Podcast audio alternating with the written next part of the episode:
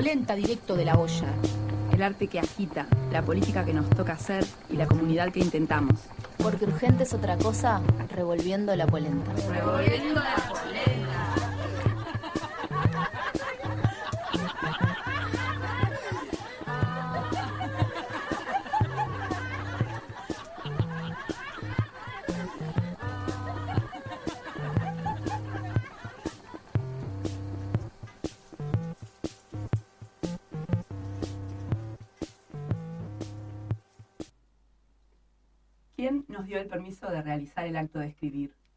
¿Por qué será que el escribir se siente tan innatural para mí?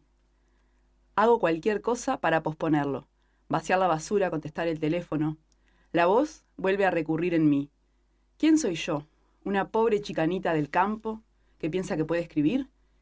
¿Cómo aún me atrevo a considerar hacerme escritora mientras me agacho sobre las siembras de tomate encorvada, encorvada bajo el sol caliente? manos ensanchadas y callosas, no apropiadas para sostener la pluma, embrutecida como animal estupefacto por el calor. Qué difícil es para nosotras pensar que podemos ser escritoras, y más aún sentir y creer que podemos hacerlo. ¿Qué tenemos para contribuir, para dar? Nuestras propias esperanzas nos condicionan. ¿Acaso no nos dice nuestra clase, nuestra cultura, tanto como el hombre blanco, que el escribir no es para mujeres como nosotras? Pienso, sí, tal vez si vamos a la universidad, tal vez si nos hacemos varón-mujer, o tan media clase como podamos, tal vez si dejamos de amar a las mujeres, mereceremos tener algo que decir que valga decirse. Nos convencen que tenemos que cultivar el arte por el arte, inclinarnos al toro sagrado, la forma, poner cuadros y metacuadros alrededor de la escritura, lograr la distancia para ganar el título codiciado de escritora literaria o escritora profesional. Sobre todo, no sea sencilla, ni directa, ni inmediata. ¿Por qué luchan contra nosotras? ¿Por qué creen que somos bestias peligrosas? ¿Por qué somos bestias peligrosas? Está oscuro y húmedo y ha llovido todo el día. Me encantan los días así. Mientras estoy en cama, puedo penetrar más adentro. Quizá hoy escriba desde ese centro profundo, mientras busco las palabras y una voz para hablar de la escritura. Miro fijo mi mano morena agarrada de la pluma y pienso en ti, miles de millas de aquí agarrada de tu pluma. No estás sola. Fragmento de Carta a las escritoras tercermundistas de Gloria Ansaldúa.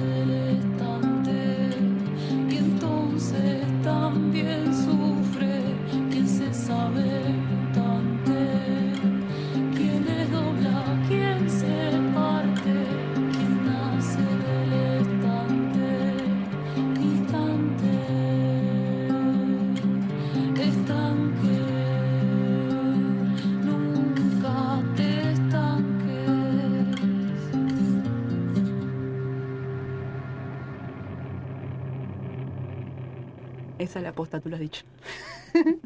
Buenas. Hola, buenas, buenas noches. Buenas noches. Acá las peludas. Devolviendo la polenta. ¿Cómo están? Qué día introspectivo, ¿no? Decís, Sí, justo el texto de... Puede ser. Me Qué día, encantó. eh, húmedo para los rulos. Eso sin duda. Pero sí, bueno, escuchábamos a Gloria Ansaldúa para abrir eh, el último programa de marzo de Revolviendo la Polenta con una invitada especial y una casi invitada especial porque es una polenta figurita de esas que no salen nunca en el paquete. Exactamente. Trabaja y trabaja y trabaja, pero no aparece. Es como esa gente, viste, que te, produ- te produce, te preproduce, pero no te viene. Ah, Algo es algo. Todo Bueno. no se puede. Todo no se puede. Así que bueno, ¿quiénes estamos hoy acá? Somos Débora. ¿Quién más? ¿Itzel? Y Noelia. Hola, ¿no? Eh, Me gustan los jueves, o sea, Un día era mi día de mi programa, así que entré antes. Ah, quienes hayan escuchado Radio Pedal con regularidad ya saben que no, es parte. Ya casi la tenemos convencida que sea polenta. Sí, este, este es el inicio de, Este de un inicio. problema. Este es el inicio de un problema, ya lo sabes. Ya Ya, lo lo sé, ya lo sé. Y bueno, Me y, y en los controles Clarita y María. Oli. Hola, buenas noches. Y bueno, eh, antes de empezar a, a conversar, que después ya nos olvidamos hasta cómo nos llamamos, nuestras vías de comunicación. Por favor. Somos eh, Revolviendo la Polenta en Instagram y en Facebook. Y si nos quieren escribir un mail larguísimo con todo tipo de piropos eh, respetuosos, somos en Gmail, es eh, no, revolviendo la polenta, arroba gmail.com. Y eso es el último programa de marzo con esta temática fluctuante, pero en torno al 8M y todo lo que nos despertaba. Y por ahí vamos a andar hoy. Es que es un clásico marzo Un feminista. clásico marzo feminista de Revolviendo la Polenta, tercer año, Tendría tercer que ser hasta diciembre, pero bueno, Sí. que así empiece, volver a ser un, empujito- un empujoncito. Así que está. Y bueno, y la idea hoy era poder. Nos quedamos, por lo menos yo me quedé con esa sensación, si bien eh, estuvimos mano a mano con Sofi el programa pasado, eh, que a veces cuando son, somos menos, porque no sé si vieron que nosotras somos mutantes totales, podemos llegar a ser 5, 6 o 2, de ahí para, en, ese margen.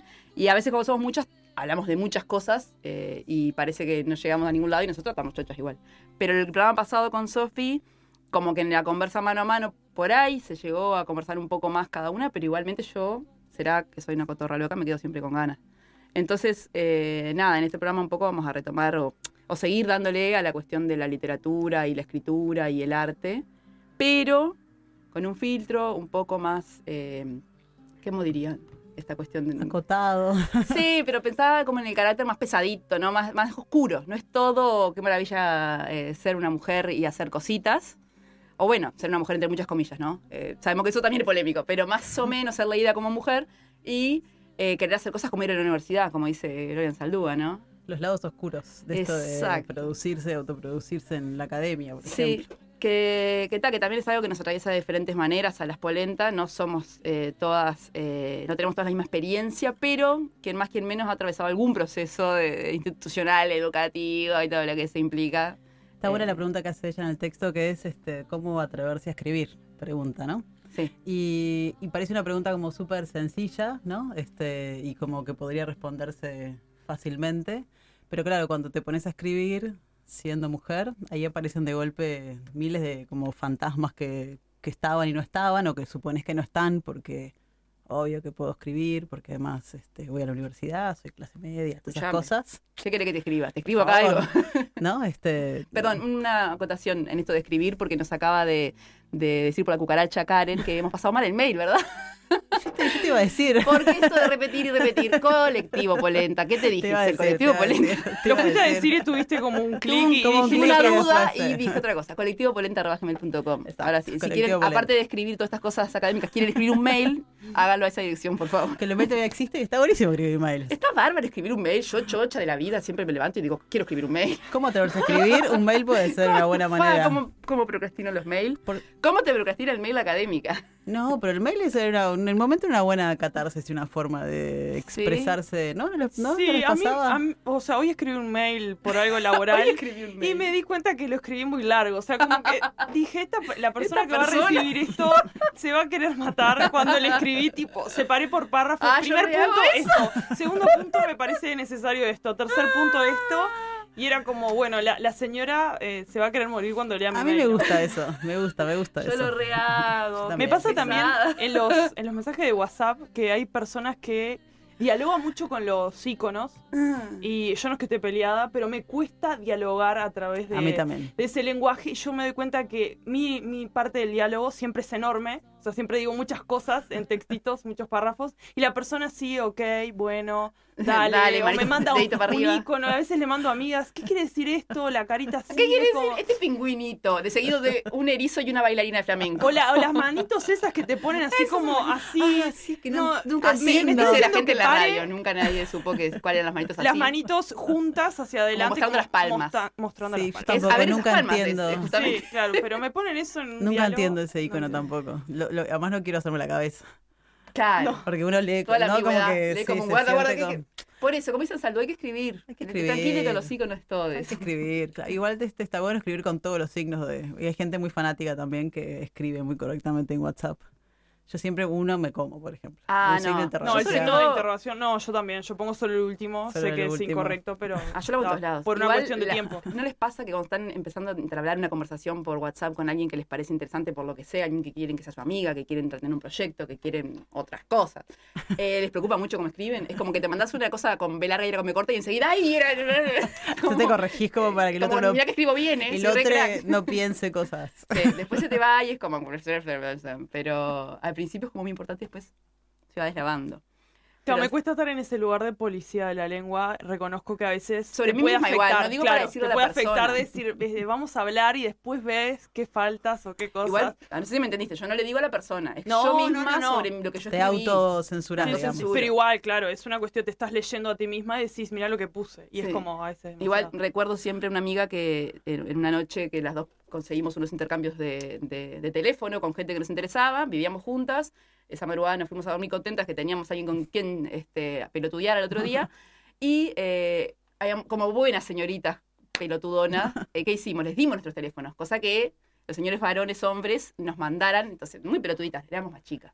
Al otro día, cuartos separados, ¿no? Pero con una puerta se escuchaba todo, escucho que me dice mi amiga, me escribió, me escribió. ¿No? Y suena cosa como un, un hola sería. Y a los dos segundos suena de nuevo y grita, generalmente con J. y se terminó la relación.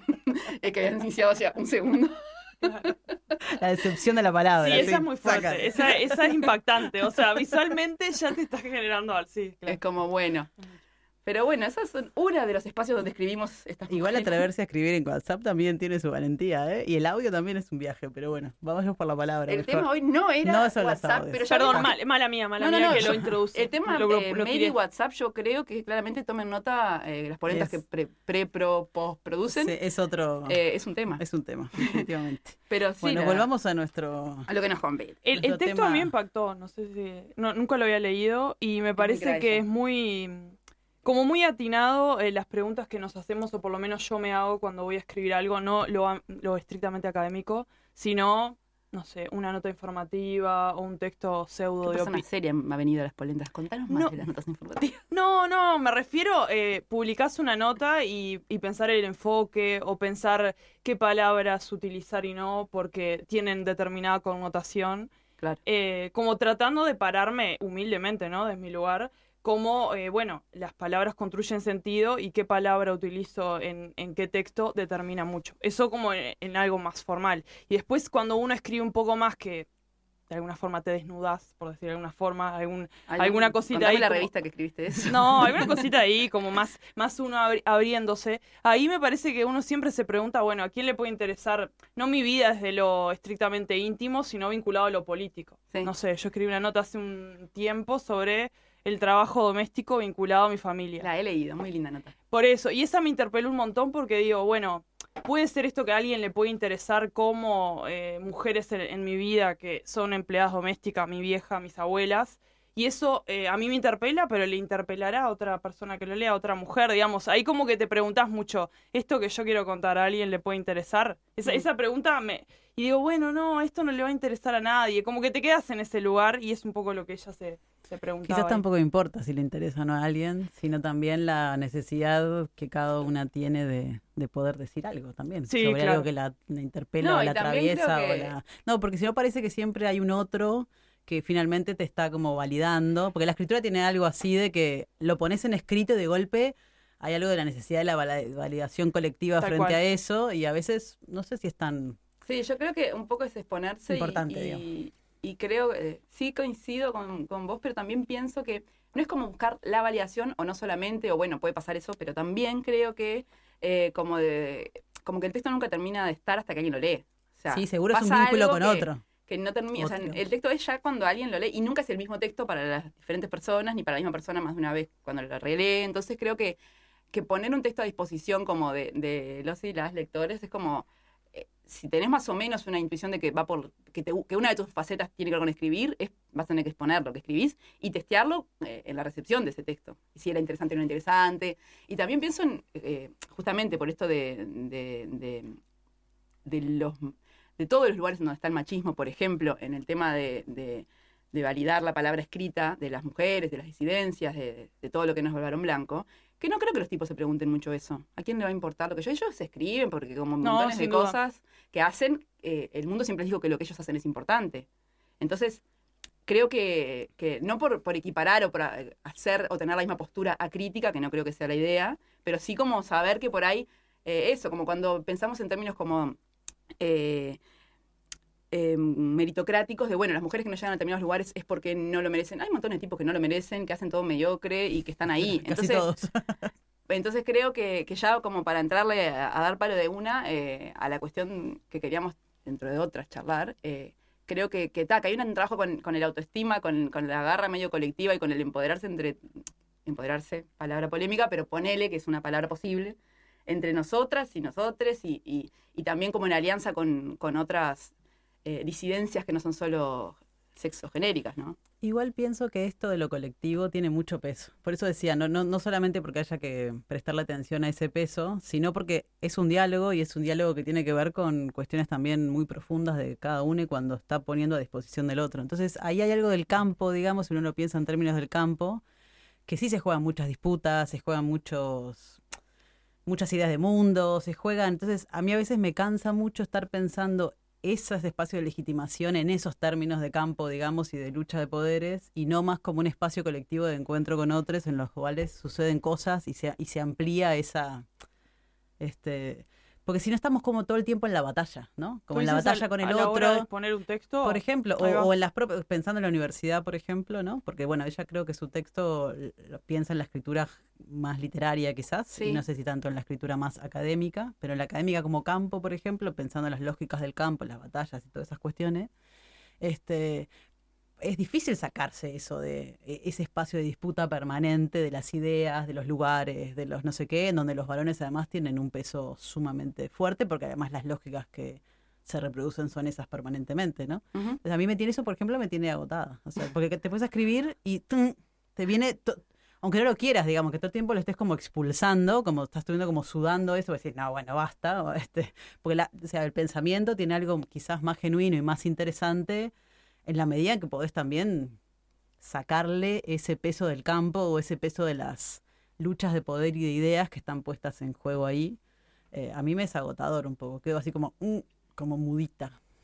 Sí, también por ahí tiene que ver con, tener espacios eh, seguros, en, sen- en el sentido de afectivamente seguros, en donde tener una práctica que coincida o no tanto con la práctica de escritura académica, o sea, ¿no? un grupo de estudios, por ejemplo, ejemplo, eh, o bueno, este colectivo de las polenta, que no es que nos dediquemos a, a- a estudiar, pero va por ahí también, cada vez que tenemos un texto que compartimos un material, estamos como en una búsqueda eh, de investigación en un sentido laxo y, y más como más alegre, pero estamos en esa, ¿no? Eh, yo qué sé, traemos un texto y a otra que no lo conocía toma notas, se nos pasamos libros, nos recomendamos películas.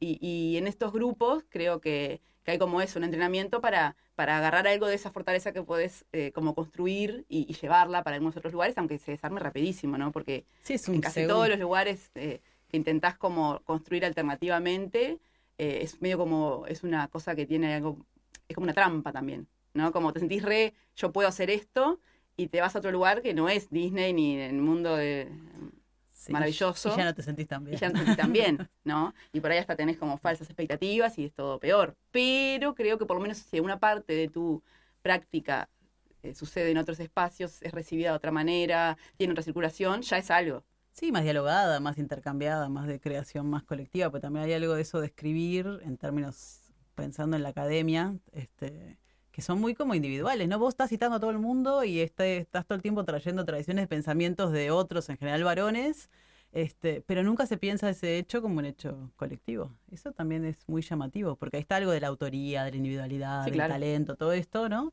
Pero vos te si miras un texto, lo único que haces es dialogar con otros, o sea, es citar a los demás, básicamente para Ah, claro. sí. citar a los demás para, para confirmar que lo que estás diciendo es posta. Claro. Y no lo inventaste de tu... Entonces hay algo muy extraño entre la individualidad y la cuestión colectiva que reafirma eso que estás queriendo decir, pero siempre a través de otros, porque si sos mujer medio joven, estudiante, o no, sé qué... ¿qué Lo, único de todas esas frases que me pone ¿Qué alegre es que todavía seamos jóvenes. Gracias. Yo no tanto igual. Bueno, pero en todo esto de, de de se, se espíritu, pone los títulos de las opresiones y un poco festeja la de joven. Como, sí, un poco "Ay, sí, bueno, bueno, joven. mm". Como que eso todavía la- la agarras con ganas. Ponele, sí, joven. Sí, yo, yo pensaba esto de, de que la escritura, por lo menos capaz que yo me hago esa trampa, eh, es como una forma de, de- o un camino más sencillo, y, y hago comillas, eh, como de nosotras recobrar la voz, de alguna forma. Yo lo pongo desde el lado literario, no estoy tanto en el ámbito académico, así que no sé todas las disputas que ahí se generan, pero de lo, de lo literario entiendo que ahora hay como, estamos más sueltas todas, todes, de, de, bueno, de decir las cosas de una forma eh, más genuina, cómo nos sale, ¿no? Sin cuestionarlo tanto. Como hay un despojo, o hasta yo me siento así, o sea, creo que varias gente que ha hablado, escritoras, poetas, como que hay un despojo de decir no cuestionarme tanto, esto que decíamos al principio, de si digo esto, si no lo digo, ¿Cómo lo digo? Claro, no, y que en la literatura o en la poesía, ahí lo, lo que se juega mucho es, bueno, vamos a hablar de los mismos temas que eh, universalmente se han hablado, del amor, del odio, de la traición, de lo que nos pasa, pero cómo lo contamos. Y eso nosot- nosotras y nosotres no lo podemos disimular, eso va a quedar en, Mm. el, en el papel y me parece que hay- ahora hay como una intención de no reprimirnos, en- bueno, si uso esta palabra, si uso vulva, si uso vagina, o sea, no sé, las palabras que antes no estaban asociadas a, a lo literario Ay, sí. y, a, y a todo este universo que parece, ¿no? O sea, ahora hay muchas gurisas, veo yo, que tienen libros publicados. Y eso me parece, no sé, me moviliza un montón, me parece Sí. re interesante. Y tiene 22, hablando de juventud Ay, verdadera. Claro, verdadera juventud, o sea, tengo Verdadera juventud. Claro, no, tengo 33 y todavía me pongo en el mote joven, pero sé que en realidad no es así. Veo gurisas.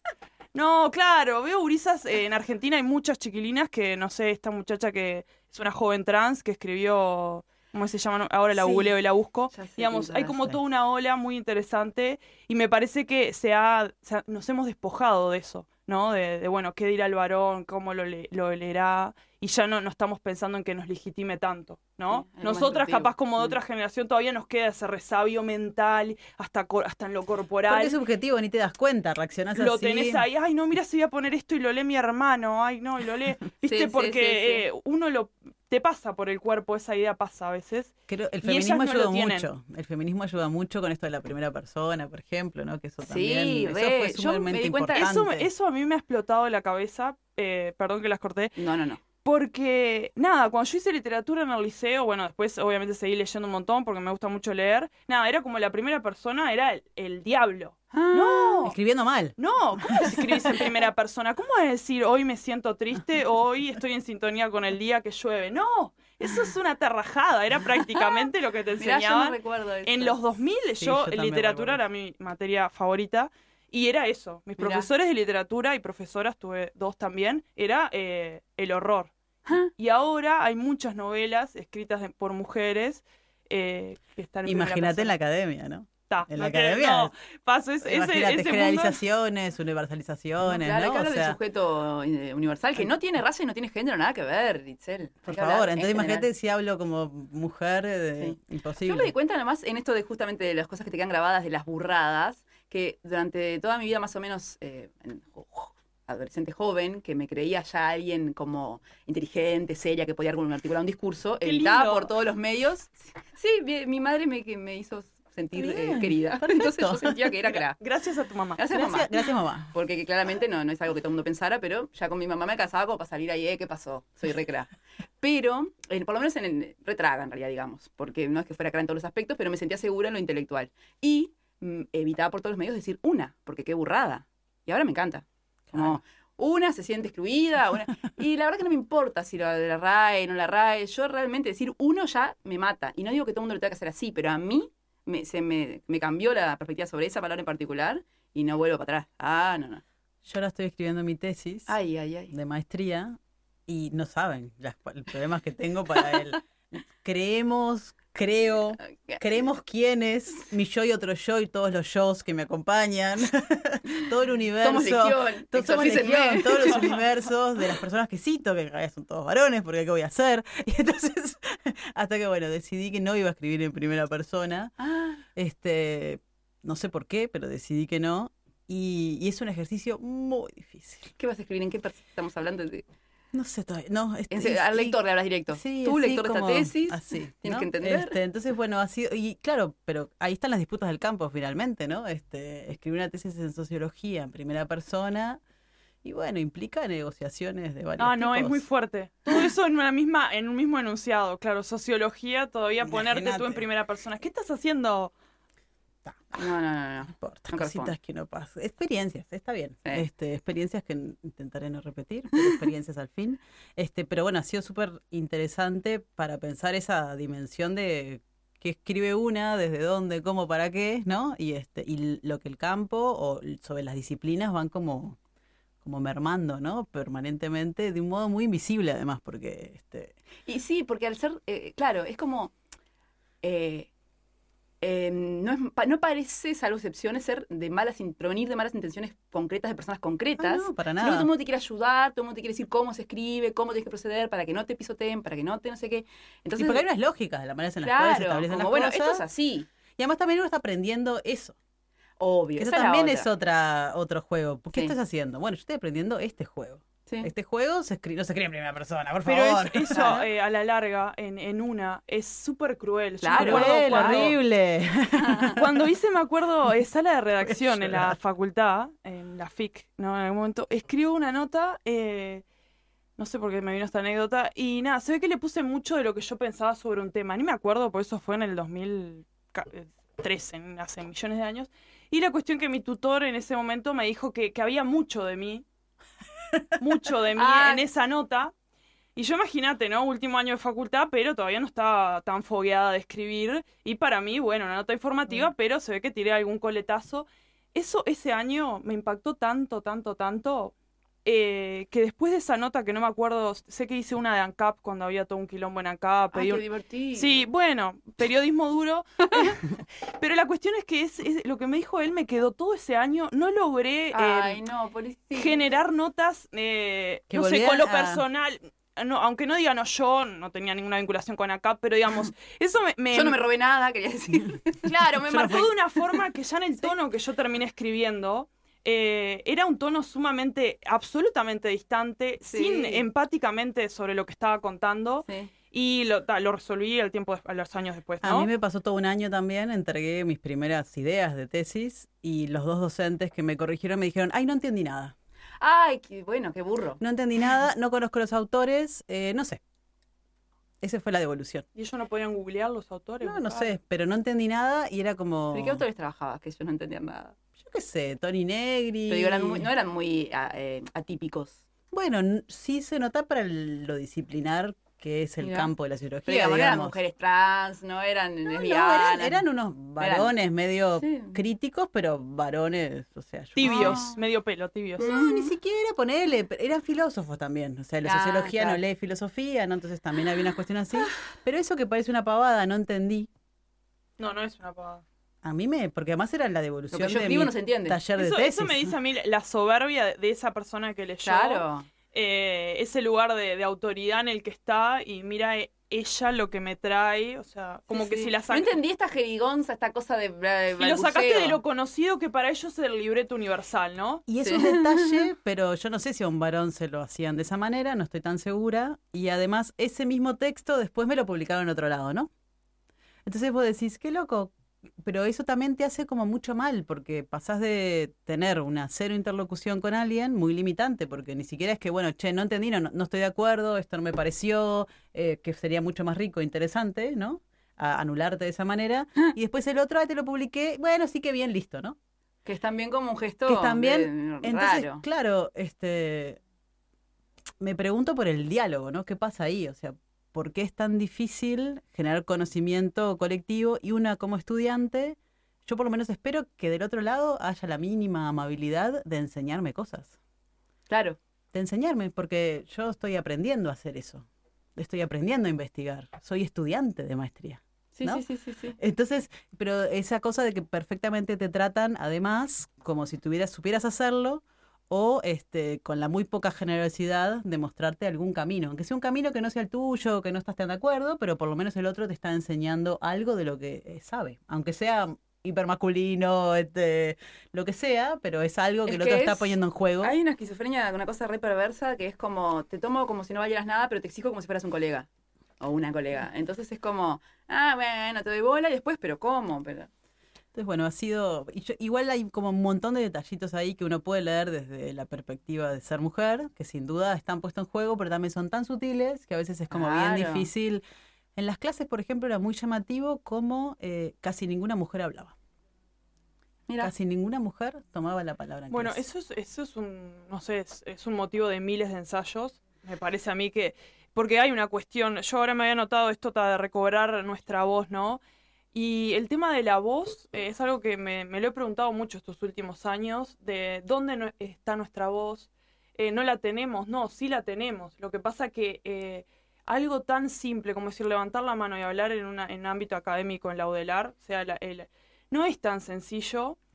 Y porque nosotras tenemos una mirada distinta, porque vamos a plantear los problemas distinta y porque nuestra mirada, por lo general, no es la más escuchada, no es la, la Mm. más reproducida tampoco Mm. en lo que tú estabas diciendo. Entonces, una levanta la mano en la duelar a hacer una consulta y es eh, la Bombita. recepción, sí, claro, la recepción es totalmente otra. Capaz que hay, hay facultades que son más, eh, el intercambio se da. Ahora te- tengo otra edad y capaz que si transitara otra vez lo cambiaría. Pero para mí eso era como un, peso muy fuerte, ¿no? Mm, igual estaba pensando en, lo perverso, vuelvo con el tema de lo perverso porque ese es el adjetivo, me parece, como lo perverso de, de, mm, de algunas lógicas que, que son, esta no, por ejemplo, de desde algunos lugares de opresión, todo lo que hagas está mal. Si no hablas, eh, sos una boluda, y si Sí. hablas también, porque Sí, hay tal cual. espacios académicos, eh, por ahí más, eh, más como colonizados por mujeres, pero por un tema de cómo se, se relega a las mujeres a ciertos espacios de cuidado, o a ciertos, yo qué sé, o temáticas, o temáticas, ¿no? El mag- magisterio, no sé qué. Y entonces ahí el varón, los varones pocos que hay, cuando hablan es ¡oh! Súper Porque valorados. nosotras, que cotorra loca, estoy hablando por cualquier pelotudez, traen experiencias personales, dicen pavadas. Entonces a veces eh, hablamos mucho, pero ese hablar mucho es tenido como un habla de segunda, un habla de barrio, un habla de cotorra loca. Y, entonces, ¿qué tanto rato lleves usando la palabra? No dice nada acerca del valor que se le da a esa palabra. Entonces, tanto si hablas mucho como si no hablas, puede significar en el fondo la misma opresión, que es que tu palabra no vale. Es como re, re loco eso también, como que no es tan cuadrado, ¿no? De, de contabilizar cuánto tiempo tenés la palabra, en qué contexto, sino que hagas lo que hagas puede estar mal. No, no, me lo, lo- lo resumís así y sí, es siniestro. Y es lindo esto que escribía en el texto Gloria de dejar de amar a las mujeres, dijo en un momento. Sí. Parece que hay que dejar de amar a las Pareciera que hay mujeres. que dejar de amar a las mujeres. este, y es convertirte en varón, varón, mujer, lo más de clase media posible y dejar de amar a las mujeres. Sí, sí. Este, y esto de dejar de amar a las mujeres, Mm. este, es súper fuerte y se nota permanentemente, ¿no? Apenas hay unos ámbitos donde hay un poquito más de poder, un poquito más de prestigio puesto en juego, o una voz o una palabra que, que quiere ser, ¿no? O que necesita ser escuchada, inmediatamente el amor hacia el resto de las mujeres decae rápidamente. Sí, sí. Este, y las chicas nos olvidamos de las chicas.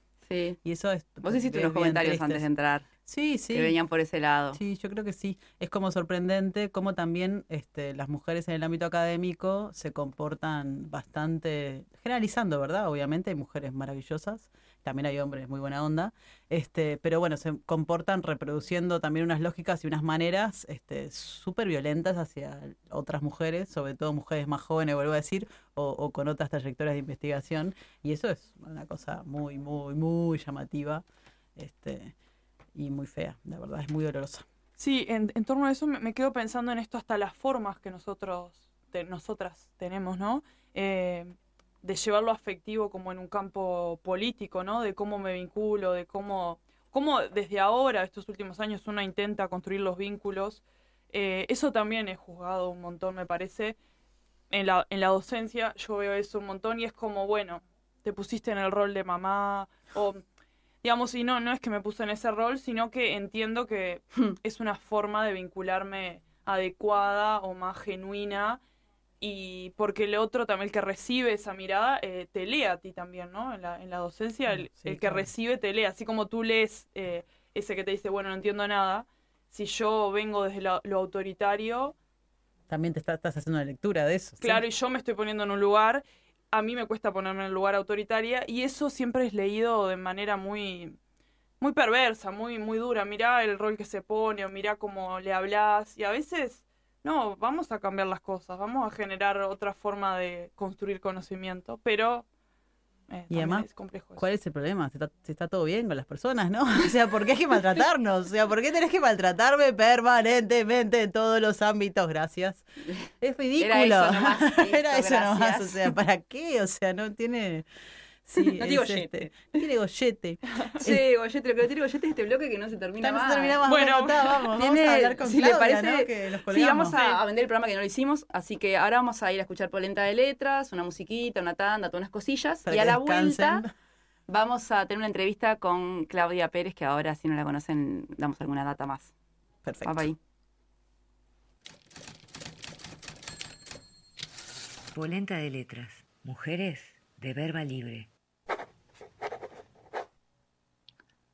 En cada cajita que nos regalaban a las niñas, de madera rústica, pintadas, en cerámica, en cada alajero, neceser y bolsita, en cada cofre o latita, donde dejar los hilos, las agujas, en cada sobre perfumado, donde poner las hojitas que intercambiábamos entre nosotras, en cada estuche de maquillaje que nos daban a las niñas con cierta precaución, en cada monederito y carterita, en el primer sutién, en cada juego de té con su tetera que conserva el calor, y su azucarera que protege lo dulce, y su mantequera que alberga la lubricación, en cada frasquito, toallita y mantel, en cada ropita floreada de tela o cartón, en cada diario íntimo con candado, donde las niñas conjurábamos la maldición. Guardarás tu vagina, niña, cuidarás tu vagina, conservarás tu vagina, escribirás la verdad de tu vagina y tu vulva y el sacro himen y el secreto de tu clítoris. Yo me resisto. Yo me resisto en la calle de los ahorcados a acatar la orden de ser tibia y cautelosa, de asirme a la seguridad, de acomodarme a la costumbre, de usar reloj y placidez, aventura cuerda, palabra pálida y mortal y ojos con límites. Yo me resisto entre las muelas del fracaso a cumplir la ley de cansarme, de resignarme, de sentarme en el fofo del mundo, mortecina de una espada lánguida, esperando el marasmo. Yo me resisto, acosada por silbatos atroces, a la fatalidad de encerrarme y perder la llave y de arrojarme al pozo. Con toda la médula, levanto, llevo, soy el miedo enorme y avanzo, sin causa, cantando entre ausentes. Amelia Biagioni. Cavante andante. A veces soy la sedentaria. Arqueóloga en mí, hundiéndome, escavo mi porción de ayer, busco mi fosa descubriendo lo que ya fue o no fue. Soy predadora de mis restos. Mientras me desentierro y me descifro y recuento mi antigüedad, pasa arriba mi presente y lo pierdo. Otras veces me desencorvo con olvido, pierdo el pasado y soy la nómada. Exploradora del momento que me invade, remo sobre mi canto suyo, rumbo al naufragio en rocas del callar, o atravieso su repentino bosque mío hacia el claro de muerte. Y a extremas veces, mientras sobrecavándome, descubro al fondo mi fulgor inmóvil ojo de cerradura inmemorial, soy avellaba en el cenit, ejerciendo mi remolino. Amelia Viagió.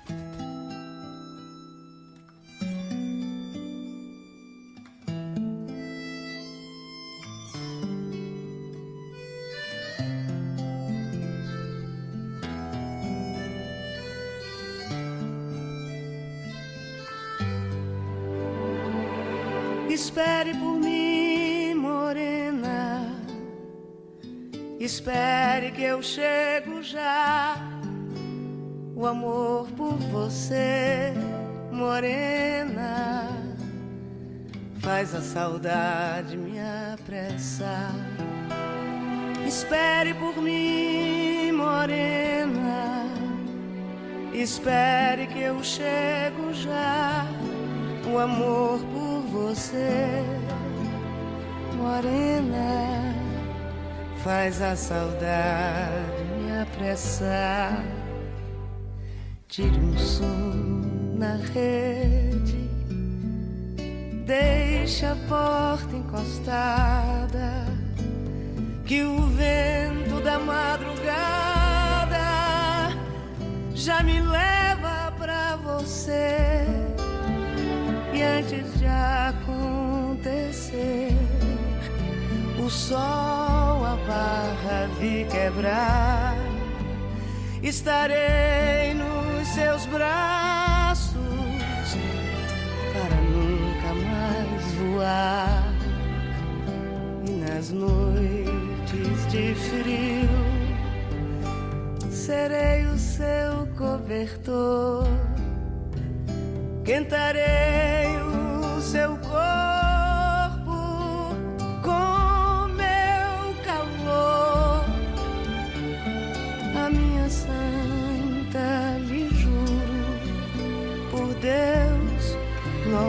Senhor.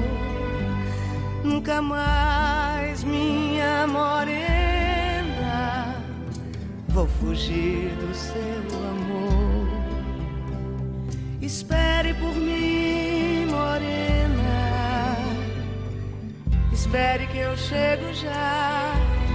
O amor por você, morena, faz a saudade me apressar.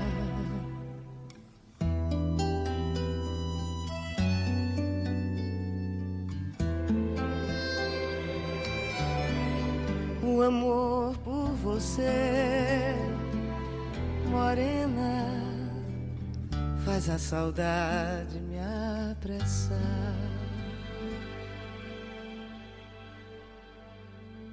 Hermosa. Divina, Hemos María escuchado a Betania. María Betania. Em, bueno, como les anunciábamos, estamos por tener una entrevista que teníamos ganas de hacerla el jueves pasado, no se pudo, pero se pudo este, y la verdad que me siento orgullosa de la charla previa que hemos tenido, que tiene todo que ver. Eh, vamos a entrevistar a Claudia Pérez. Eh, yo voy a hacer una, presentación, pero esperamos que ella con sus palabras también si quiere decir algo acerca de sí misma. Eh, pero bueno, ella es doctora en letras, licenciada en letras y trabaja como profesora adjunta de teoría y metodología literarias en Facultad de Humanidades. Y también es investigadora del Sistema Nacional de Investigadores y del Centro de Investigación, Documentación y Difusión de las Artes Escénicas del Teatro Solís. Eh, Claudia, ¿cómo estás? Está perfecta la presentación. Sí, ahí se escucha bien. Lo tenía, había omitido poner el altavoz, pero ahora creo que se escucha bien. Está, bueno, genial. Qué suerte que, mm, que estuvo bien la presentación, pero igual prefiero que nos digas lo que quieras de ti. Eh, igualmente tenemos pensadas algunas preguntas, pero, pero nada, si quieres agregar algo, eh, contarnos cómo estás hoy. Me contabas ahora fuera del aire que estás un poco cansada. Espero que, que no sea muy pesada la entrevista. Claudia. Ay, me parece que voy a tener que llamarla de nuevo, si no, si no se enojan. Sí, ¿Podemos la, hacerlo? llam- la llamamos de nuevo. Porque creo que es- alguna de las dos silenció la llamada. Esas cosas pasan, esto es radio en vivo. charam. Ahí le voy a llamar de nuevo. Y además cosas de pandemia. Cosas de la pandemia. Si no estaría acá sentadita con nosotros, Ahora re feliz. Ahora estamos. Perfecto. Bueno, Bueno, eso, que me decías que estabas un Yo poco los cansada. problemas de la tecnología y pandemia, bueno, nos tenemos que acostumbrar a estos cortes de la tecnología. Y de poner el micrófono, silenciar el micrófono. eh, Por favor, apaguen los micrófonos. Un llamado a la solidaridad de Zoom. Ha- Hay, hay toda una serie de códigos de cortesía y de que tenemos que aprender y no los conocemos. Tal cual. Pero bueno, eh, estábamos con ganas de hablar contigo por, por dos cosas y seguramente aparecerán algunas más, pero bueno, presentarnos también porque vos me conoces a, a mí, pero no conoces a, a las que estamos acá en la mesa ahora. Hola, Claudia. Hola, ¿qué tal? Soy. Noelia. Noelia saludo a todas y muchas gracias. Eh, y, y bueno, veníamos en la charla previa conversando un poco del, del tema que, que, que medio desordenadamente, como suele ser nuestro estilo, estábamos hablando, que, que es un poco de eh, la escritura eh, y en particular la escritura de mujeres y disidencias y, y en particular en espacios eh, específicamente bastante duros con nosotras, que son la academia y en general ¿no? las validaciones de la escritura y, y, y de las expresiones. y creemos que, que, seguramente vos tengas algunas reflexiones, algunas experiencias sobre esto. Entonces, para abrir por ese lado, yo quería eh, citarte a vos, porque leí por ahí en un artículo eh, que encontré, que el artículo se llama Encubrimientos, una geografía de los lesbianismos. Esta cita, que creo que resume bien lo que nosotras estábamos hablando recién, que dice, la academia parece em, separarse del activismo, la necesidad de configuraciones y cristalizaciones tropieza con la necesidad de todo cuestionar que tiene el intelecto. Y no sé, quería que nos, contaran, nos contaras un poco más acerca de esta afirmación y de cómo la has experimentado en tu práctica. Para empezar nomás. Estaba bárbaro. No, yo hoy te decía de los códigos de, del el mensaje y el Zoom, porque muchas veces uno se pisa o pisa a la otra persona y no se da cuenta. Pero bueno, son los problemas tecnológicos y estamos tratando de acostumbrarnos. Bueno, sobre la cita y un poco sobre eso que conversábamos de, o lo que planteabas de, los espacios académicos que eh, de algún modo paradojalmente, eh, debiendo ser en un ideal lugares de pensamiento y de, y de discusión y de mente abierta y de posibilidad de aceptar nuevas teorías, son espacios muchas veces rígidos, ¿no? Y con tradiciones patriarcales muy profundas a veces una se asombra de que en las universidades y sobre todo, por ejemplo, en Facultad de Humanidades, el patriarcado siga funcionando ideológica y prácticamente de una manera tan fuerte. Entonces, este, hay sin duda académicas que las conocemos y que han abierto grandes mundos como Judith Butler y otras tantas, pero este es algo que cuesta mucho, son María Luisa Femenías, estoy pensando, son algunas, ¿no? Eh, les cuesta mucho trabajo posicionarse en un lugar desde el cual poder hablar y que su voz tenga peso, ¿no? Es aquello de Foucault, bueno, desde dónde se habla, este, desde un decir salvaje o desde la disciplina, y bueno, desde un lugar de respetabilidad en el cual tu palabra sea respetada y tomada en serio como para ser ya sea este, discutida o falsada, ¿no? Entonces hay un problema de invisibilización, ¿no? O invisibilidad de la voz de la mujer académica que es muy fuerte. Y yo creo que ahí hay, hay un desfasaje importante, porque muchas veces una mujer o, eh, o una lesbiana, como es mi caso, ¿no? Académica, este, puede tener un, desarrollo en algún lugar, este, por ejemplo, el activismo, pero si uno estudia, por ejemplo, en mi caso, literatura o teoría literaria, es difícil hacer este, coincidir en la investigación, ¿no? Esas vías, ¿no? Es decir, por ejemplo, en el caso de lo que me interesa, una teoría literaria lesbiana dentro de un universo claramente masculino como es este, bueno, el Instituto de Letras de la Facultad de Humanidades. Pongo el ejemplo porque es así. Me encanta, me muero por saber no sé si eso... todo lo que pasa ahí. no, pero en realidad hay que tener mucho cuidado porque, a ver, eh, yo creo que, y, y, te cito a ti ahí, ¿no? Ah, la famosa injusticia injusticia epistémica que, mencionabas o citabas. Yo, yo, la citaba Miranda Fricker, pero sí, te, te, te pesadía un poco con eso. ¿Eh? No, que yo te pesadilla a ti un poco eso.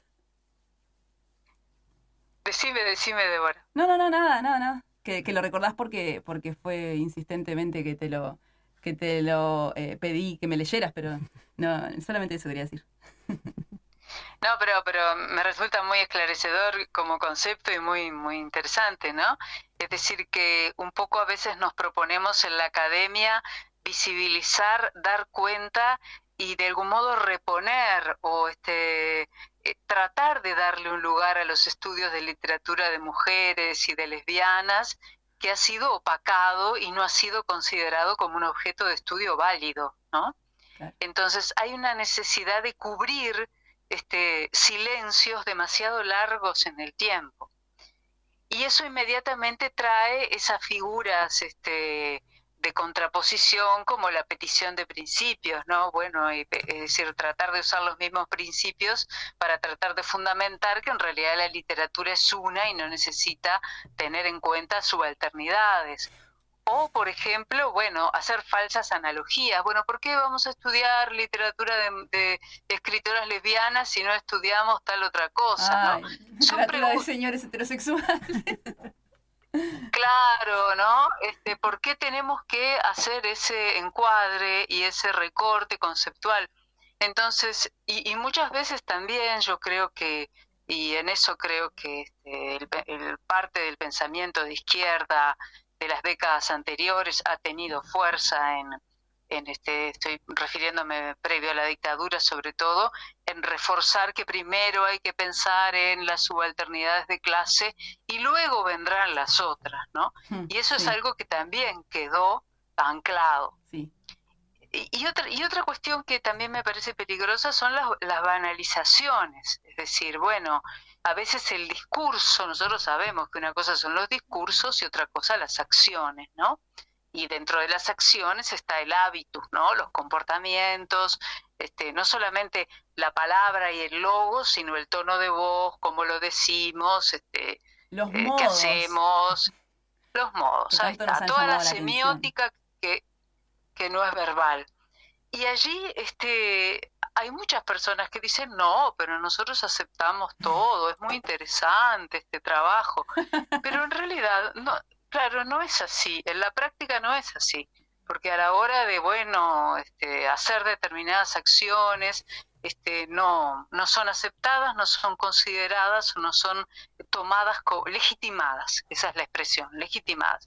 Entonces a veces una tiene que moverse en los resquicios, ¿no? en las grietas, hacerse un pequeño lugar e ir emitiendo voz y pensamientos este, sin pedir permiso. A veces el problema es ese, ¿no? Uno pide permiso y no. Uno tiene que lograr hacerlo entre las grietas de algún modo. No sé si un poco eh, eso es el peligro para mí de la banalización a veces, ¿no? Este de un poco a veces yo pienso que eh, con respecto inclusive entre el feminismo y el lesbianismo, ¿no? A veces demasiada inclusión del lesbianismo dentro de los movimientos feministas o movimientos queer hace que se desdibuje un poco un objeto de estudio que queremos tomar, ¿no? que queremos centrar. Y para tomar un objeto de estudio hay de algún modo que definirlo, determinarlo, circunscribir algunos límites.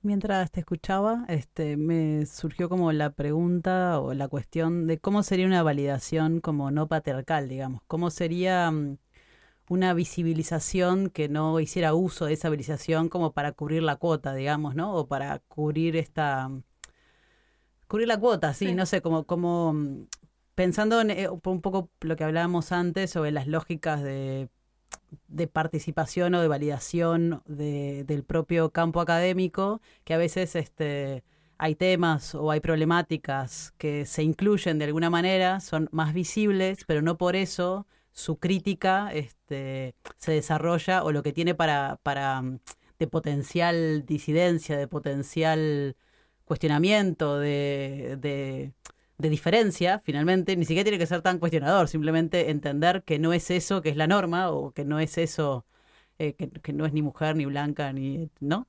Este, a veces se me escapa un poco porque, bueno, este, eh, también el sistema tiende mucho a como a, sacar también su propio jugo de lo que, de lo que también es diferente. No sé si se entendió el... Sí, Creo que sí. Y este me parece que entiendo una por un lado, en lo que me decís entiendo que muchas veces lo político se apropia de la diferencia para eh, utilizarlo, ¿no?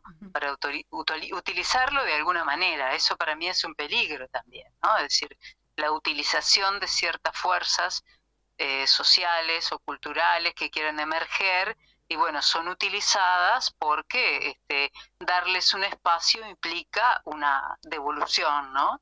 Y también implica una asimilación al sistema. pero también eh, me parece que dentro de la lógica en que estamos, eh, no hemos escapado de la lógica de los poderes, ¿no? El, problema del poder es algo que nos atraviesa en cualquier grupo social, en, un grupo, este, digamos, eh, encumbrado o en un pequeño grupo. Y esa perpetua lucha contra el dominio, digamos, contra la dominancia, contra el deseo de dominar al otro, sea quien sea, es un problema que atraviesa, a mi criterio, ¿no? Tanto los este, grupos políticos como los grupos feministas o cualquier grupo que se forme en torno a eso. Es una constante la lógica del poder contra la que hay que luchar permanentemente a veces hasta llegamos a pensar que es una utopía que no exista, ¿no? Entonces, gestionar ese problema del poder es muy importante y de algún modo podemos decir que en ese sentido el patriarcado está internalizado, ¿no? Alguien tiene que tener la voz más alta para este, decir algo importante. Entonces, por eso yo pienso que a veces hay que hacer las cosas sin pedir permiso, es decir, de entre las grietas de algo, hacer emerger o propiciar que surja una planta determinada, ¿no? Y no pretender que esa planta llegue a las alturas, por lo menos prenderla allí. Hmm. Eh, yo creo que hay muchos problemas acá y obviamente que yo no alcanzo a, determinarlos, ¿no? Ni a comprenderlos totalmente, pero creo que em, la, a veces el tema de la subalternidad no pasa por, bueno, salir de la subalternidad y llegar al centro, sino que pasa por generar un espacio un poco diferente que permita eh, levantar la voz, hacer visible, y e, esa visibilidad no es solamente para afuera, no es para que los demás vean, este, sino también para que los demás se puedan identificar. Yo creo que ahí la creación de modelos es muy importante, porque permite, ¿no? Este, como sabemos, desde que hay películas que muestran relaciones lesbianas o relaciones gay, o normalizadas en el sentido de, eh, como decía Patricia Highsmith, que pueden tener un final feliz, ¿no? Lo decía con la escritura de Carol, dijo, bueno, este, la gente me escribía diciendo, oh, por fin una historia de una pareja lesbiana que tiene un final feliz, ¿no? Hmm. Desde el momento en que se, se visibilizan permiten la identificación de otras personas que quizás están atrapadas en una red eh, de confinamiento y de prejuicio mucho mayor. Entonces, es un poco ahí donde yo siento que está la carencia y que hay que profundizar en ella, tal vez no con voz altisonante, pero con una voz sí personal. Claro. Y con un diálogo, por supuesto. Claro. Bueno, vamos por esas plantitas. a, mí, a mí me surgió una pregunta em, con esto que decías, Claudia. ¿Qué pasa con las nuevas narrativas vinculadas a modelos que, aparecen en el cine o en las series de, parejas lesbianas? Y siempre en una de, de, las integrantes de esa pareja eh, está asociada como a, a, la maldad, que hace algo delictivo. Digamos, Siento que, que, a veces hay nuevas narrativas que tienen finales felices, pero siento que siguen habiendo, eh, que nos ponen en lugares de decir, bueno, son novias, se quieren, pero hay una que hace algo que no, no está adecuado. Entonces es como bastante perverso, porque nos dejan un lugar que, que sigue siendo eh, oscuro de alguna forma, ¿no? No sé si me, si me expliqué bien. Estás refiriéndote a The One, la, la serie esta, por ejemplo, ¿sabes cuál, no? No la vi. O sea, vi una película ahora que, que la protagonista es muy inteligente. No me acuerdo el nombre de una película, pero e, tiene una, cierta, una cierta malicia. Entonces, terminás de ver la película y decís, bueno, qué linda, tiene una novia, pero eh, es malvadísima. Mm. Entonces, eh, ahí está el juego perverso de, bueno, son novias, está todo bien, pero eh, la protagonista es malvada. Yo vi el tráiler de The One, Claudia, y quiero que nos des tu, tu respuesta en ese sentido, así ya sé con qué lente de sospecha mirarla. No, no, solamente porque plantea eso, ¿no? Una ah. pareja de mujeres que se quiere, pero hay una que es este totalmente este, delictiva y este, es brava, hay una que es brava. Y, la brava. Claro, si bien porque tiene todo un pasado que podría justificar, pero sí, este, hay ahí, bueno, un momento también, ¿ves? Eso que decís es muy interesante, porque si nosotros pensamos en una literatura lesbiana y en una teoría literaria lesbiana o en crear o conformar ciertos principios, ¿no? Un objeto de estudio, una metodología, la, la consolidación de principios y su falsación, nosotros podemos llegar a ver los distintos, lo que llamó los distintos modelos, ¿no? Eh, por ejemplo, este, Elaine Showalter creó lo que se llamó la ginocrítica para hablar de, de, bueno, una forma, una crítica dedicada especialmente a la obra de mujeres, ¿no? Y acá yo diría que, bueno, una lesbocrítica haría falta. Y dentro de esa lesbocrítica, pensar en eso, los distintos modelos de mujeres que se han ido presentando en las distintas épocas eh, de, ya sea en la literatura o en el cine, de mujeres de lesbianas, ¿no? Es decir, y eso tiene que ver con su, con su contexto, indudablemente, tiene que ver con, también con juegos narrativos, ¿no? Para aumentar la atención o no. Pero eh, este, simplemente mi respuesta sería estudiar los modelos lesbianos en, en relación con su contexto es un punto de partida para ver cuáles son de algún modo las, las reglas de juego que se este, ponen en funcionamiento a la hora de darle lugar a esa visibilidad. ¿Qué quiero decir con esto? No es lo mismo, como tú decís, la vida de Adele que Carol, ¿no? No es lo mismo Luna en Brasil que Tomando nota todas como Leo acá. Luna en Brasil otra serie. ¿Eh? Luna en Brasil, esa es, es, una película que no tengo idea. Flores Raras es, Flores Raras. Ah, este, y es una excelente película basada en una novela, Flores Raras y Banalísimas, sobre la vida de la poeta Elizabeth Bishop y la arquitecta Lota de Macedo Suárez. Es excelente.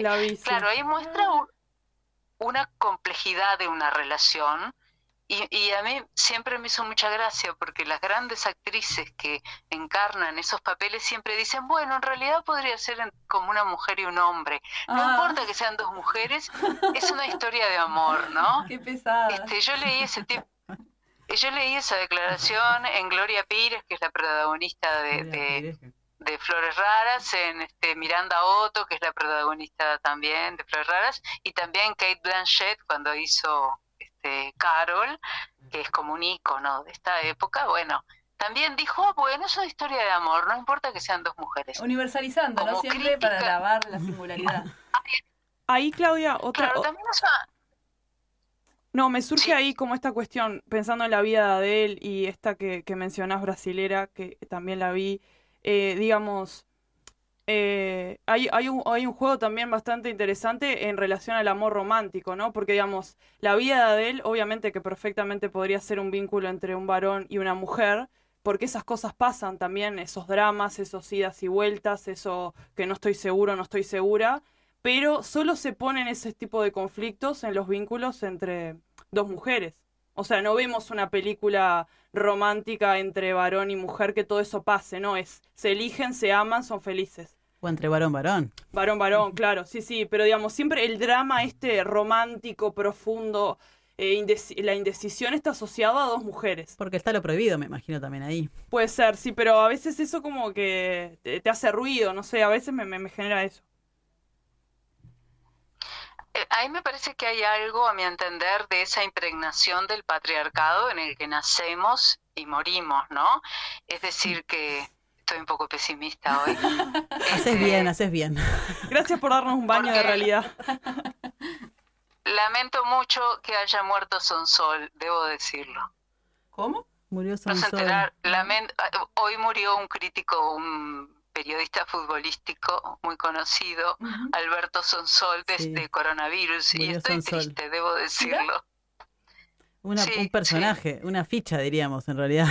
Una ficha, un gran personaje, pero un gran personaje. Bueno, no estamos en un buen momento. Pero bueno, vamos a salir de eso. Este, la, yo creo que no, estamos en esa impregnación que tenemos, ¿no?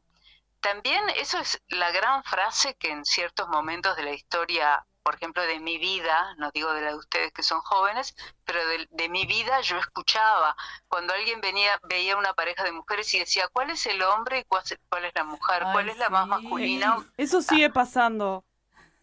Claro, entonces es una, eh, una mirada, unos lentes este, heteropatriarcales para mirar y comprender una relación. Una relación que yo ahí estoy mucho con, con Lucha Irigaray, que se maneja en ese sexo que no es uno, ¿no? Ese libro a mí me parece fabuloso, ¿no? Ese sexo que no es uno, es decir, que tiene este, por su propia este, genitalidad una complejidad y una multiplicidad de órganos placenteros que no se unifican. Entonces, sin ponerme demasiado esencialista, eh, hay una especificidad ¿no? que este, es mirada de afuera con unos lentes heteropatriarcales como, bueno, ¿dónde está lo masculino y dónde está lo femenino? no sé, Gertrude Stein era más masculina que Alice Bitoclas o, este, no sé, Marguerite Yourcenar era más famosa que Grace Frick. Entonces, inclusive esto en la literatura es tan interesante de analizar, porque muchas veces pasa, y ahí está el paradigma heteropatriarcal con una fuerza, muchas veces pasa que en las parejas, donde hay una escritora, ¿no? Hay una gran colaboración de escrituras. Entonces, este, a veces no se sabe bien quién escribió qué. Sin embargo, el sistema literario mm. y la legitimación literaria hace que no. Autora es una, la otra le ayudaba a copiar los textos, ¿no? Entonces, eh, no, es muy interesante porque es otra lógica de escribir y otra lógica de la construcción de la autora, ¿no? de la cuestión del ego autorial. Por ejemplo, en el caso de Yursenar y Grey Frick, Yursenar escribía y Grey Frick de noche se sentaba, copiaba a máquina y corregía todo lo que Yursenar escribía. Entonces hay una autora francesa, Michelle Sartre, que dice, bueno, ¿quién es? ¿Esta obra de quién es? ¿No? Hmm. En realidad es una obra escrita en colaboración. ¿Por qué decimos que la autora famosa era esta? Bueno, porque hay un cierto sistema que requiere que el genio sea uno y la otra, bueno, esté un poco a la sombra. No sé si me explico. Y ahí hay una economía de creación que es diferente, que de difiere. de algún modo creo que tiene el mismo sentido que la pregunta por quién es el varón. O sea, claramente la que es la famosa y la genia es el varón. ¿Cómo coincide con ese análisis? Me quedo pensando en esto, de decir la... Perdón, sí.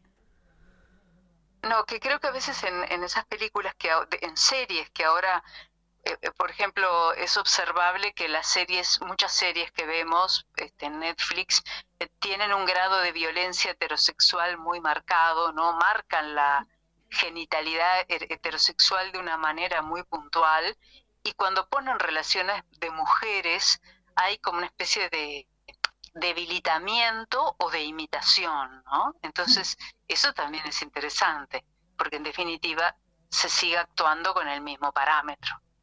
Claro.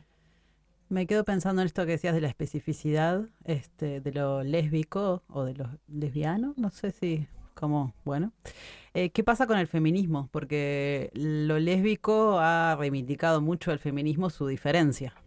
Entonces, ¿cómo pensás o lees esa, no sé si es disputa, confrontamiento, pero bueno, como hay unos feminismos que son de primera y unos feminismos que son de segunda, este, lo lesbiano ha estado en general en la segunda. Entonces, ¿qué, ¿qué, pasa ahí? Y también me preguntaba qué pasa en términos más como epistémicos, volviendo a la... Era injusticia epistémica. pensando en esto de lo epistémico, este, ¿cuáles serían como los, los quiebres epistémicos que el feminismo lesbiano está como proponiendo.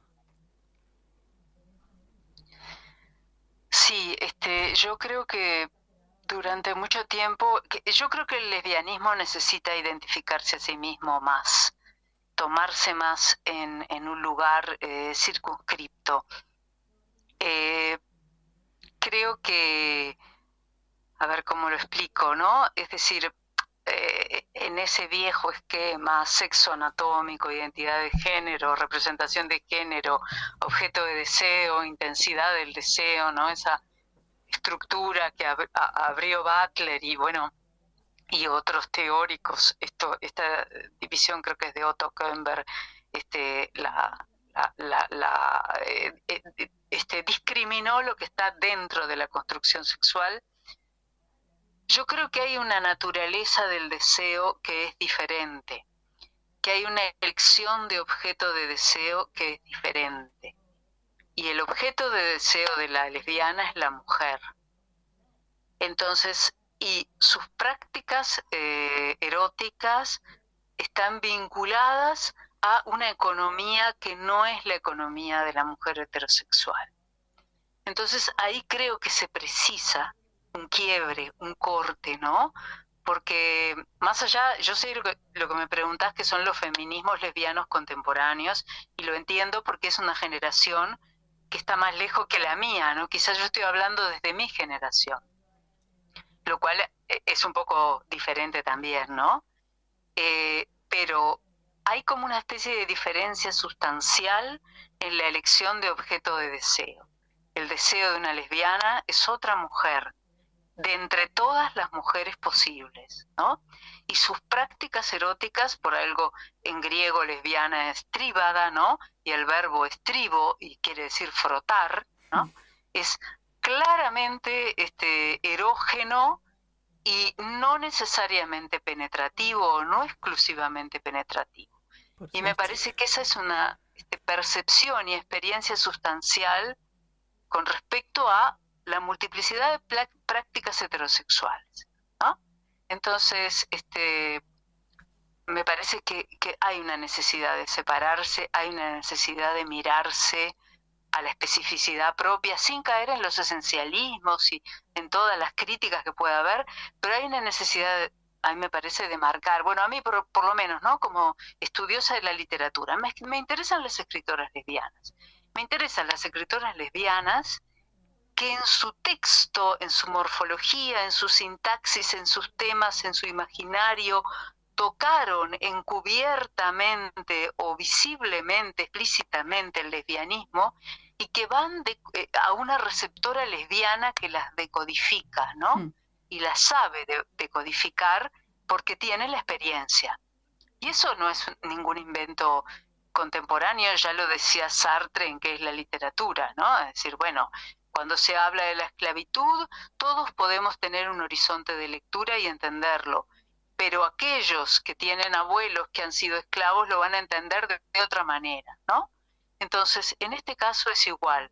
Si esa lectura particular que, en, en, este caso las lesbianas podemos hacer de una escritura de una relación, es decir, de lo que sería toda su estructura, podemos conocerla a través de cierta experiencia que tenemos incorporada. Mm. No sé si puedo, eh, eh, eh, es una postura, ¿no? Claro, sí, sí. Y es una postura que tiene que ver con los estudios literarios y a mí me parece que con, este, muchas veces hemos pasado por esa experiencia de, no quiero ser discriminatoria, pero una experiencia, muchas veces la mayor crítica de una lesbiana es una mujer heterosexual, ¿no? Porque la considera fuera de la norma, la madre porque la considera como extraña, este, o rara, eh, o enferma porque no sigue sus mismos patrones, este, una mujer heterosexual que mira a una mujer este, lesbiana tratando de seducirla o mirándola como algo raro, ¿no? Es decir, no es cierto que haya una sororidad allí. Este, yo no lo veo, ¿no? Eh, más allá de, bueno, profundizar entre las luchas de poder entre mujeres y, cómo se apropian las mujeres de las peleas del poder patriarcal, ¿no? es decir, volviendo a nuestra facultad, este, generalmente en nuestra facultad una mujer no llega más de grado 3. Si llega a otros grados es porque logró entrar en ámbitos de poder. Cuando llega a ese poder va a actuar igual muchas veces que un varón. Sí, sí. Se Margaret me gusta esto que decís. general, pero sucede muchas veces. Me gusta esto que decís de... Me gusta esto que decís de la especificidad de esta, del deseo, porque tras la sororidad, este, amar a otras, no sé qué, se esconde el deseo. En, este discurso más general de las mujeres y amarnos, cuidarnos, respetarnos, el deseo muchas veces está súper oculto. Como un poco tabú también.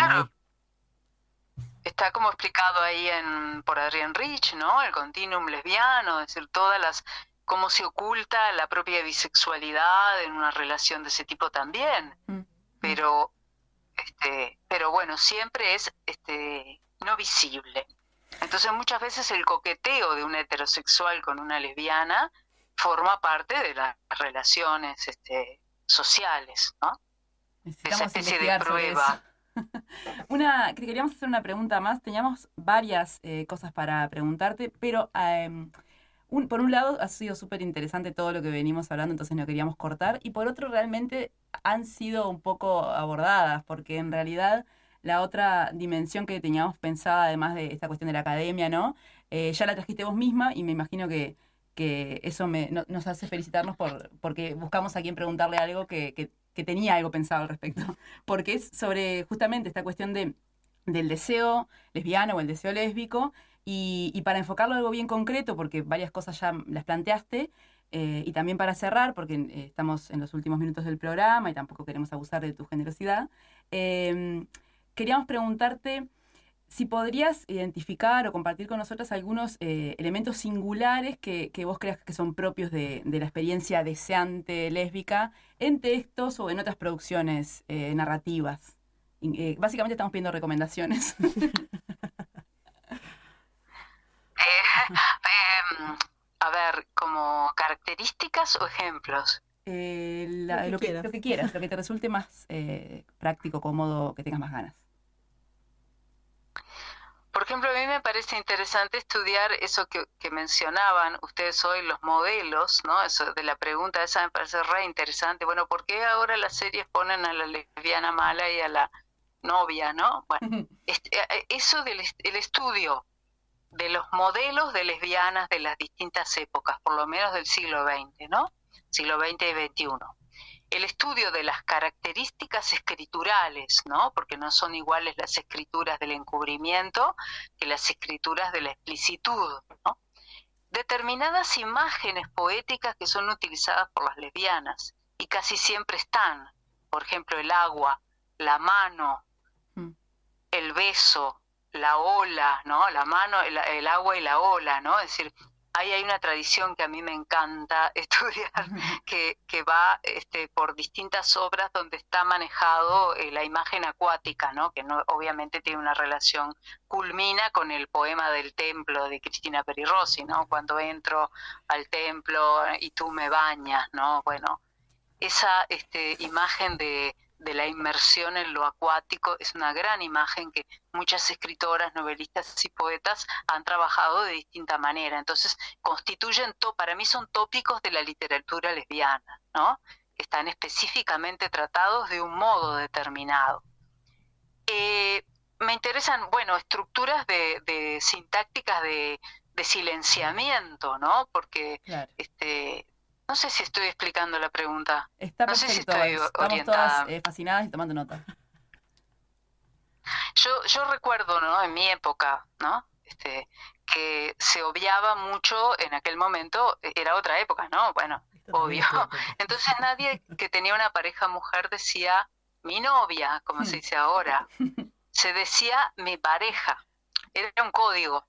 Entonces, decir mi pareja ya se olía que esa persona podía ser eh, eh, lesbiana o gay, porque no decía mi novio, mi novia, o como decían los militantes, mi compañero, mi compañera. Decían mi pareja. Entonces, decir mi pareja y eliminar o evitar las palabras con desinencia de género eran estrategias del lenguaje cotidiano para evitar decir la, la, hablar de la opción, eh, opción sexual. No sé si me explico. y, y, existían algunos términos de encubrimiento para decir, ah, esta persona es lesbiana, ¿no? Por ejemplo, se usaba mucho la palabra entendida. Entonces alguien le decía a otro, es entendida. Y eso ya quería decir, ¿no? Como una figura retórica, eso no es de la época de ustedes, es de mi edad. Que era, bueno, es lesbiana. Obviamente que son expresiones de encubrir no sé si por, por ¿Eh? que me gusta la palabra como para eh, reapropiarnos de la injuria.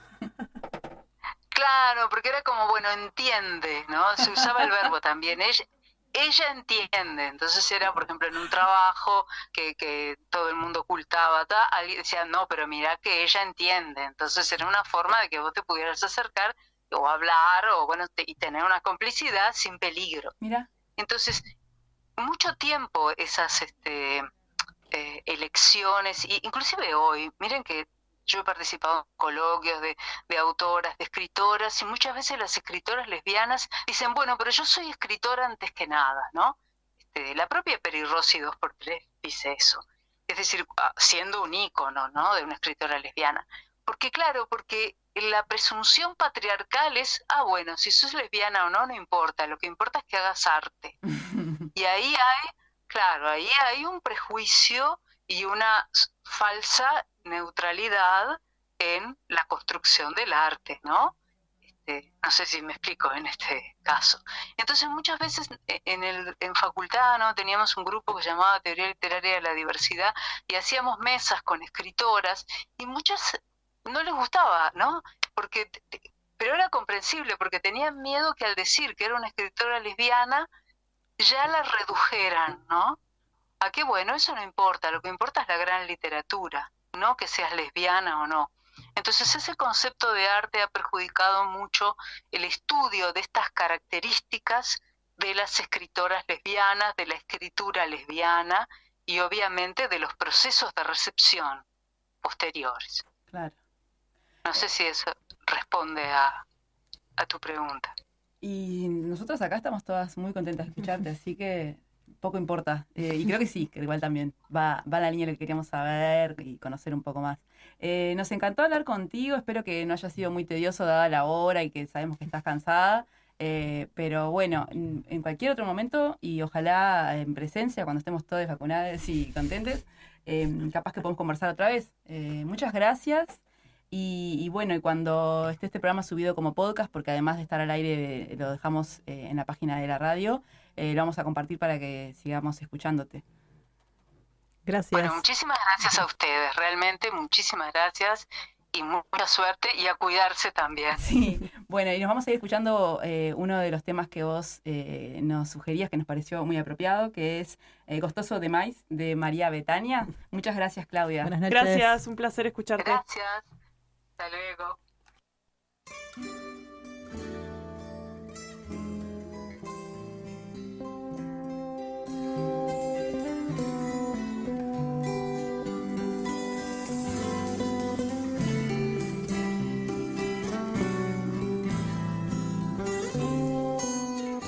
Tô com saudade de tu, meu desejo. Tô com saudade do beijo e do mel do teu olhar carinhoso, do teu abraço gostoso, de passear no teu céu. É tão difícil ficar sem você. O teu amor é gostoso demais. Teu cheiro me dá prazer. Quando estou com você, estou nos braços da paz pensamento viaja e vai buscar meu bem querer. Não posso ser feliz assim.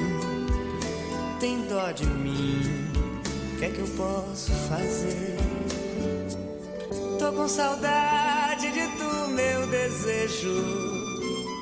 Tô com saudade do beijo e do mel teu olhar carinhoso, do teu abraço gostoso, de passear no teu céu. É tão difícil ficar sem você. O teu amor é gostoso demais. Teu cheiro me dá prazer. Quando estou com você, estou nos braços da paz pensamento buscar meu bem querer. Não posso ser feliz assim. Tem dó de mim. O que é que eu posso fazer? Tô com saudade de tu, meu desejo. Tô com saudade do beijo e do mel, do teu olhar carinhoso, teu abraço gostoso, de passear no teu céu. É tão difícil ficar sem você. Teu amor é gostoso demais. Teu cheiro me dá prazer. Eu, quando estou com você, estou nos braços da paz.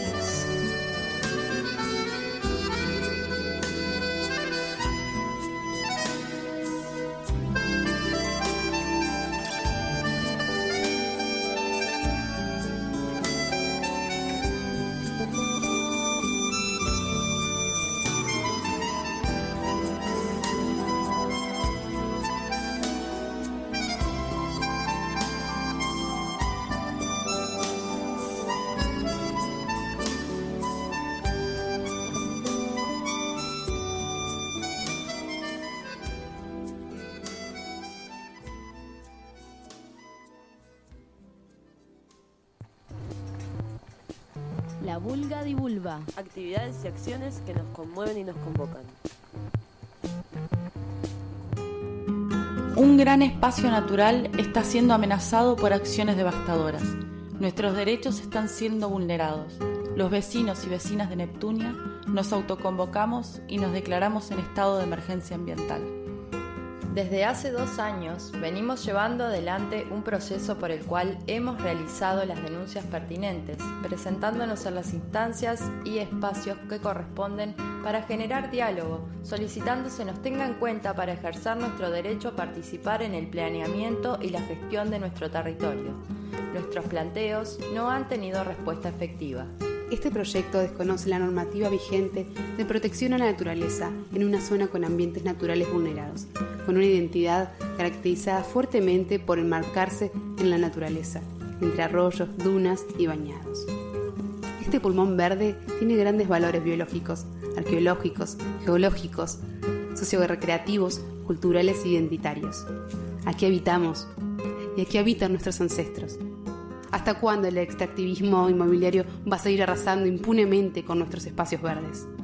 Solicitamos parar la obra, realizar estudios de impacto e ingreso al sistema departamental de áreas protegidas, donde se declare zona de resguardo ambiental.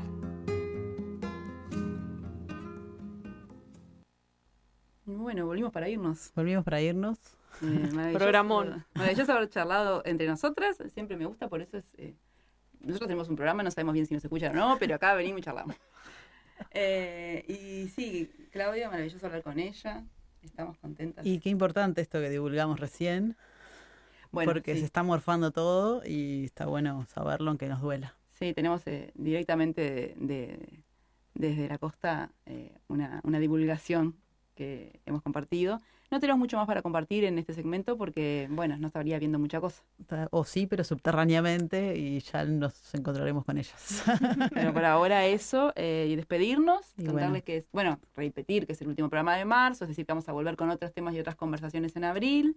Que no sabemos cuáles todavía, no pero sabemos ahí es cuáles, para no sabemos quiénes van a estar, pero algo va a haber y eh, no nos vamos a ningún lado en turismo, así que salvo que eh, se, se prohíba hacer radio como medida preventiva, que no creo, vamos a estar acá y vamos a tener programas durante el turismo, así que Revolvamos la polenta. revolvamos la polenta. Buenas Muchas noches. gracias, Noé, Gracias. muchas Gracias a ustedes, me encanta estar acá. Que vinieras. Y Un gusto. saludos y besos para todas las polentas que preprodujeron este programa, que también son un montón.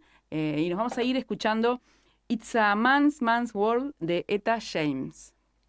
Adiós.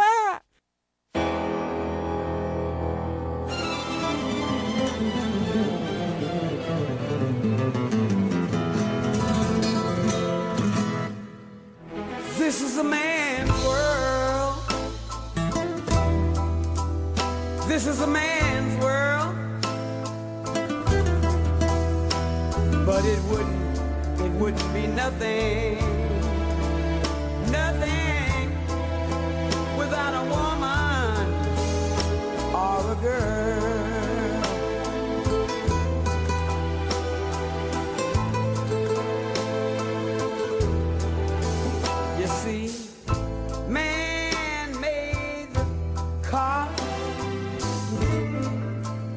Take us over the road. Man, make the trains to carry the heavy load. Man makes the electric lights to take us out of the dark. Man made the boat for the water like Noah made the ark. This is a man, a man's world. But it wouldn't be nothing without a woman, a woman or a girl.